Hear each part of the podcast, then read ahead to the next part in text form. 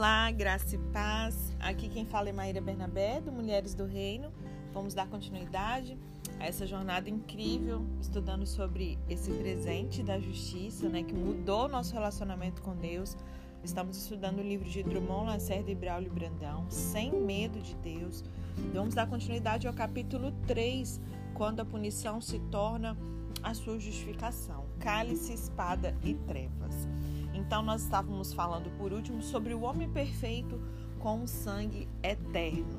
Né? Para nos redimir, Jesus ele assumiu a forma de servo, nascido de uma mulher, como qualquer outro homem, né? Por quê? Porque é um só Deus e um só mediador entre Deus e os homens, que é Cristo Jesus, homem.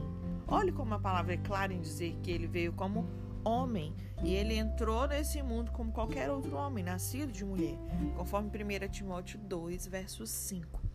Ele passou ali nove meses em um ventre.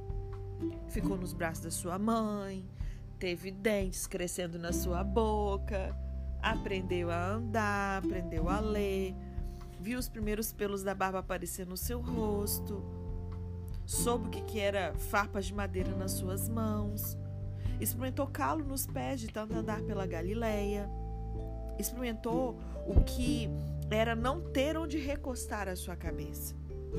Foi aplaudido, foi criticado, reverenciado e rejeitado. Jesus ele era humano, como eu e você. Só que esse homem também disse: Antes que Abraão existisse, eu sou. Está lá em João 8, verso 58. A vida desse homem ele não começou no ventre de Maria, né? No princípio, o verbo já era. Antes que o céu e a terra fossem formados, antes que o primeiro vento soprasse, ele já era o princípio e o fim. O nascimento de Jesus na terra não foi o seu começo, foi a eternidade vindo habitar entre nós. Ele era um homem com sangue eterno nas veias. Jesus ele veio com essa clara missão de redimir e salvar o homem. Ele veio para ser a justiça de Deus para o homem. A punição que o primeiro Adão não sofreu, o último Adão iria sofrer. Pois sem punição não há justiça. O próprio João Batista, né, ao ver Jesus ali, afirmou: Este é o Cordeiro de Deus que tira o pecado do mundo. Está em João 1, verso 29. Antes de ser sacrificado, Jesus precisava ser inspecionado para ver se era sem defeito. Lembram que os sacerdotes eles precisavam examinar ali para ver se não havia nenhum defeito, nenhuma mancha, nem nada na, no, no, bode, no cabrito, no, na ovelhinha? Então, aconteceu a mesma coisa com Jesus. Os sacerdotes da época, com perguntas e indagações perniciosas, eles verificaram se ele iria descumprir a lei. Mas o cordeiro não teve nenhuma mancha, nenhuma marca de defeito em si mesmo. Ele é aquele que não conheceu o pecado, conforme o apóstolo Paulo registra lá em 2 Coríntios, no capítulo 5, no verso 21. E para crucificá-lo, os religiosos precisaram inventar uma mentira. Antes desse injusto julgamento, cônscio do que haveria de vir, Jesus ele agoniza ali no Getsemane. Naquele jardim, estava angustiado até a morte. Está lá em Marcos 14, verso 34. A pressão emocional chega a níveis tão altos que ele começa a suar sangue. E em meio a esse suor sangrento, Jesus ele faz uma oração ao Pai. Confere aí na sua Bíblia, Marcos 14, no verso 36.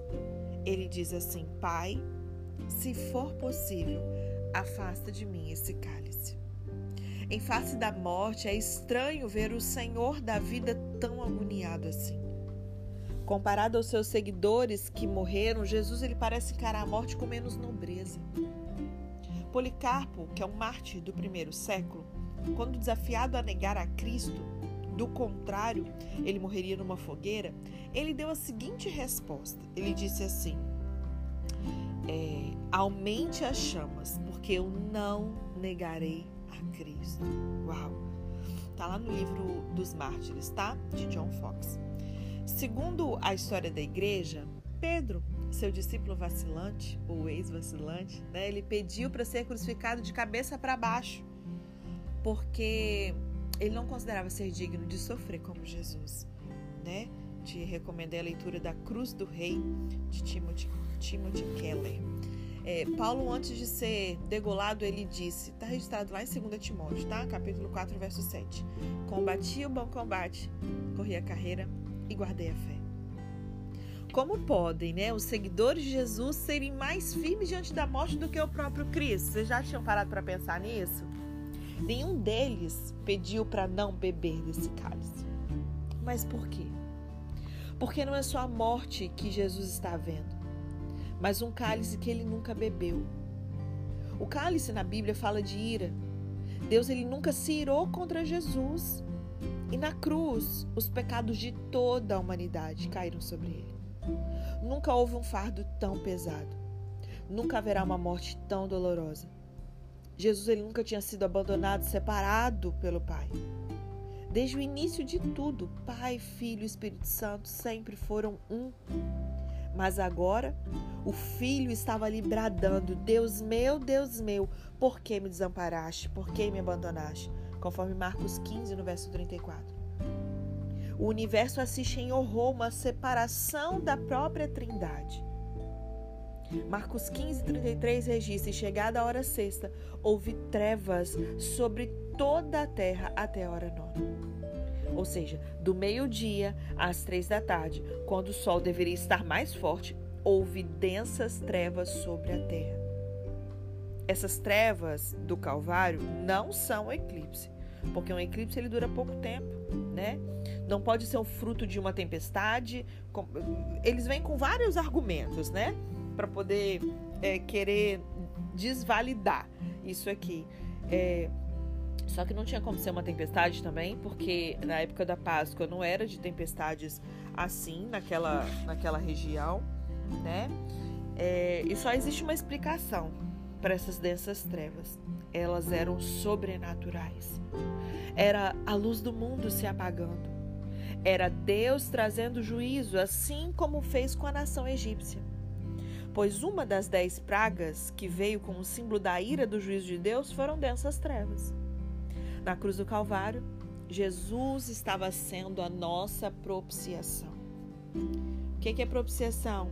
Propiciação é você tornar os deuses propícios, aplacar, satisfazer, conforme o novo dicionário da Bíblia. A propiciação, bem entendida, significa a ira removida mediante a oferta de um presente. Olha, que assim, entendimento, que revelação. Isso precisa mudar a sua vida. Por quê? A gente muitas das vezes, ah, mas sobre a ira de Deus, a Deus pesar a mão e tudo mais, mas ele fez propiciação. Ele removeu essa ira mediante a oferta de um presente. Muitos pagãos que se convertiam ao cristianismo, eles tinham dificuldade com essa palavra porque eles ofereciam alimentos, crianças, lembram de Moloque? Eles ofereciam crianças, virgens para os seus antigos deuses, para que eles não ficassem irados com eles.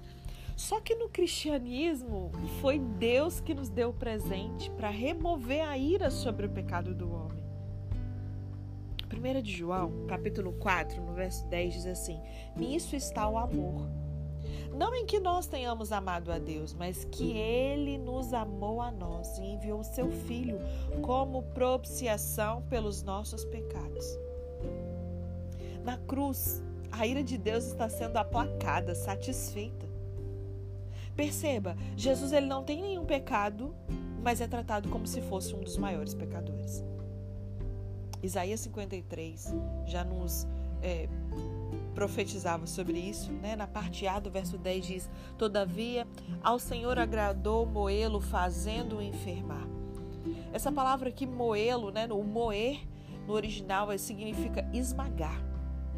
Se você tomar um papel liso nas mãos, você pode contraí-lo no seu punho e esmagá-lo até que ele fique bem amassado.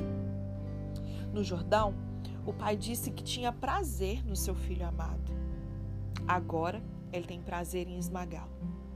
Antes ele o tratava com ternura. Agora ele tem prazer em fazê-lo enfermar.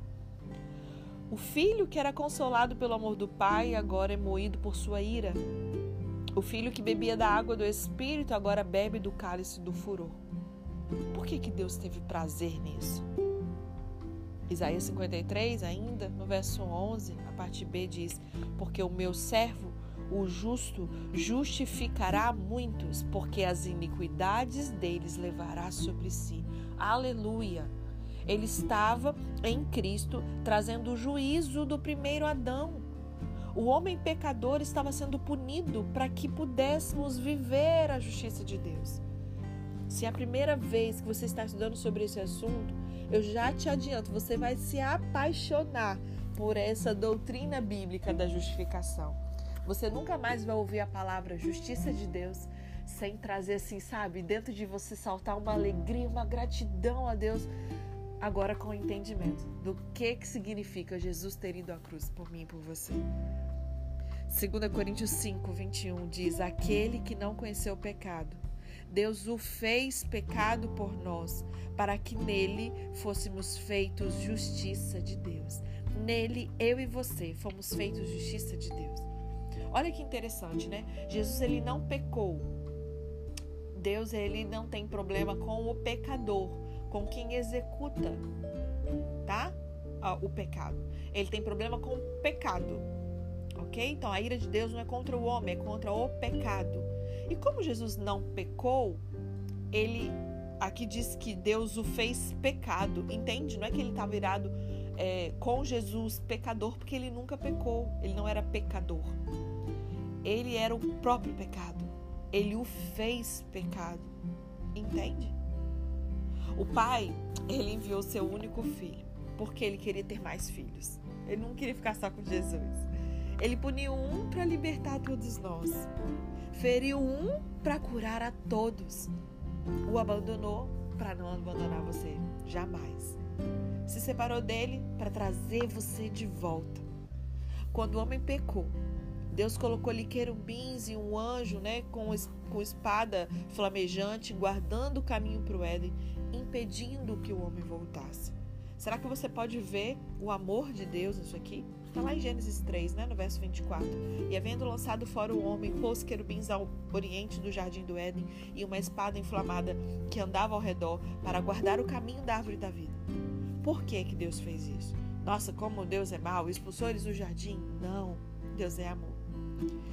Para voltar ao jardim, era preciso passar por essa espada que andava ao redor. A espada é símbolo de morte, conforme Mateus 26, verso 52. Isso significa que para voltar ao Éden, o homem precisava morrer. E aí, se o homem morresse naquela condição que estava, né? Se Adão e Eva comessem do fruto e voltassem ao jardim, eles precisavam morrer.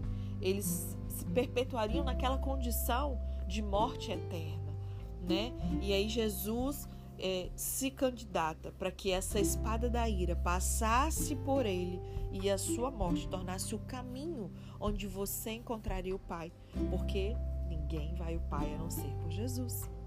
Um homem perfeito, com sangue eterno, ira removida, redenção paga, justiça realizada.